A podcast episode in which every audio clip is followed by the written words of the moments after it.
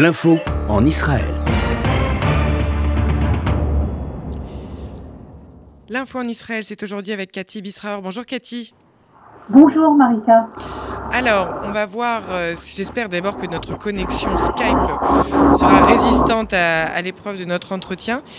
Euh, on a appris vendredi dernier qu'Abdullah Ahmed Abdullah, le numéro 2 d'Al-Qaïda, accusé d'avoir aidé à orchestrer les attentats à la bombe de 1998 contre deux ambassades américaines en Afrique, a été tué en Iran en août dernier par des agents israéliens agissant sur ordre des États-Unis. C'est la révélation donc tombée vendredi dernier et publiée par le New York Times qui cite euh, des responsables du renseignement.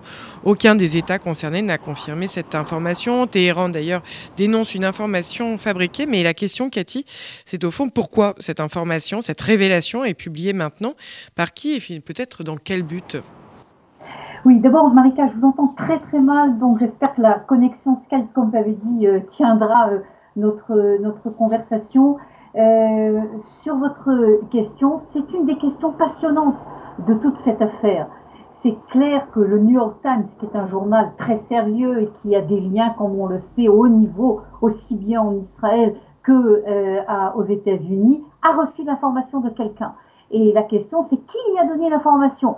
Est-ce que c'est un gouvernement, un responsable gouvernemental haut placé aux États-Unis ou en Israël, ou des services secrets qui lui ont donné l'information. Et la question que tout le monde pose, en tout cas ici en Israël, et d'ailleurs également dans la presse américaine, c'est est-ce que ça a un lien avec la fin de l'ère Trump? Est-ce que Trump a voulu, avant de partir de la scène politique américaine, dire regardez qu'est-ce que j'ai fait, regardez euh, qu'est-ce que je suis arrivé à signer crois que pour l'instant, évidemment, c'est que des spéculations, il y a beaucoup de spéculations, mais c'est sûr que c'est un des points passionnants euh, que l'histoire devra euh, découvrir sur cette élimination très spectaculaire, il faut le dire, de ce numéro 2 de Al-Qaïda en plein milieu de Téhéran. Cathy, on va essayer quelque chose qui va peut-être améliorer la liaison entre nous et donc la compréhension de toutes ces informations euh, passionnantes dont vous nous parlez. On va lancer une page de pub et on se retrouve tout de suite après avec un petit changement technique. A tout de suite, Cathy. Depuis 28 ans, je donne pour soutenir celui qui a perdu son travail. Depuis 28 ans, je donne pour aider celui qui est différent à vivre comme tout le monde. Depuis 28 ans, je donne pour que le monde moderne n'isole pas nos anciens. Depuis 28 ans, la campagne pour la Tzedaka est la grande manifestation de solidarité de l'année. Alors aujourd'hui, parce que tout a changé, rien ne doit changer. Aujourd'hui plus que jamais, je donne. Faites votre don maintenant sur tzedaka.fr. Il y a des salles de bain qui font vraiment rêver. Bain et déco. Il y a des cuisines où l'on se prendrait volontiers pour un chef étoilé. Bain et déco. Et si c'était le moment de changer Nos architectes et artisans qualifiés Bain et déco conçoivent et réalisent votre projet de A à Z. Des produits avant-gardistes, des marques prestigieuses et un vrai savoir-faire. Pour une seule ambition, l'exception. Bain et déco, deux showrooms de plus de 500 mètres carrés à Paris 11e et Boulogne-Billancourt. Et venez découvrir notre nouveau showroom, 212 boulevard Saint-Germain, Paris 7e. Bain et et on se retrouve, Cathy, avec une meilleure euh, peut-être communication entre nous. Cathy? Absolument, j'espère que vous m'entendez mieux maintenant, Marika. Oui, c'est plus clair. Eh bien, alors, on poursuit donc euh, cette revue euh, des grands titres aujourd'hui de l'actualité en Israël, avec, euh, on a parlé tout à l'heure donc de l'assassinat, enfin de ce qui a été, on a révélé l'implication donc le New York Times de d'Israël dans l'exécution du numéro 2 d'Al-Qaïda en août dernier, donc en Iran, et autre information qui peut-être rejoindra, mais d'une certaine sur le fond, on apprend cette, cet appel d'offres qui a été lancé donc hier pour la construction de 1257 nouveaux logements dans un quartier situé donc dans la partie est de Jérusalem. En février euh, dernier, c'est euh, le Premier ministre Benjamin Netanyahu avait déjà approuvé ce projet. Son annonce avait déjà été aussi dénoncée, notamment par le chef de la diplomatie de l'Union européenne, Joseph Borrell, estimant qu'une telle action serait profondément préjudiciable à une solution à deux États. Alors Cathy, on peut se dire que c'est directement finalement le plan de paix tel que proposé par l'administration Trump qui est en jeu dans ce projet donc de, de construction de, nouveaux logements. Est-ce que ça ne pourrait pas être l'occasion d'un dernier coup d'éclat finalement sur ce dossier pour le toujours président Trump? Écoutez, c'est la question qui est posée ici en Israël, parce que si vous voyez ce qui s'est passé cette semaine, c'est la deuxième affaire d'annonces euh, de construction à l'est de Jérusalem. Il y a trois jours à peine, on apprenait qu'à Ramat Shlomo, qui se trouve cette fois au nord-est de Jérusalem, il va y allait avoir également plusieurs centaines de nouveaux constructions. On se rappelle Ramat Shlomo d'ailleurs, c'est l'affaire qui avait provoqué le courroux de Biden lorsqu'il était venu en tant que vice euh, vice-président il y a quelques années sous l'ère euh, Obama ici, il s'était emporté contre cette décision de Ramat Shlomo. Et voilà donc on va construire également Ramat Shlomo. Et comme vous l'avez dit, maintenant il y a cette affaire de Givat Amatov qui se trouve non pas au nord-est, mais cette fois au sud-est euh, de Jérusalem, c'est-à-dire en direction de Bethléem, près de Gilo, de Har Roma.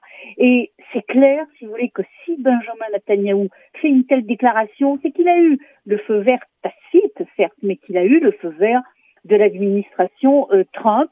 Et de là, vous avez beaucoup de quotidiens israéliens, de spécialistes de relations israélo-américaines qui disent c'est que le début. Attendons-nous à ce que pendant ces quelques semaines de la fin de l'ère Trump, Trump fasse beaucoup de choses dans cette direction. Alors, est-ce qu'il va pouvoir le faire? Au niveau juridique, c'est pas simple évidemment au niveau de la, scène politique américaine, la scène juridique américaine, ce transfert de pouvoir entre deux euh, présidents. Mais c'est clair, si vous voulez, qu'il faut suivre de très près euh, cette euh, cette direction. Il faut rappeler également que Pompeo va arriver également en Israël et qu'on parle déjà, on publie déjà son emploi du temps et on affirme qu'il va se rendre, ce sera la une première dans une implantation israélienne. Et enfin, Cathy, mais c'est peut-être lié. Euh, les derniers sondages en Israël laissent entendre un changement, peut-être une évolution de la carte politique du pays, avec euh, ce que serait euh, un, virage, un virage à droite. Est-ce que c'est aussi sensible que ça, ce changement, ce glissement politique en Israël, Cathy? Écoutez, c'est sensible. C'est s'il y a, évidemment, ce sont des sondages. c'est clair qu'il faut être très prudent quand on voit des sondages, alors que pour l'instant, on n'a pas encore date d'élection, bien qu'il y ait une crise politique très claire, mais on ne sait pas s'il va y avoir des élections. Mais si vous voulez, les sondages donnent quand même une tendance, et la tendance que l'on voit se confirmer, c'est pas un ou deux sondages. Vous avez euh, plus presque une quinzaine de sondages qui sont faits maintenant depuis un mois et qui donnent toute la même direction qui se confirme, à savoir vous avez une montée spectaculaire du camp de la droite, c'est-à-dire le Likoud, le parti de la droite de Bennett et les ultra-orthodoxes qui atteignent 65, euh, 67 même euh, députés, alors qu'aujourd'hui ils en ont 58. Juste pour vous montrer la différence, presque 10 de plus, c'est énorme à l'échelle euh, israélienne. Et ça, c'est la première direction. Et la deuxième direction qui est très intéressante, c'est que dans ce camp de la droite, Benjamin Netanyahu n'est plus le roi inviolable.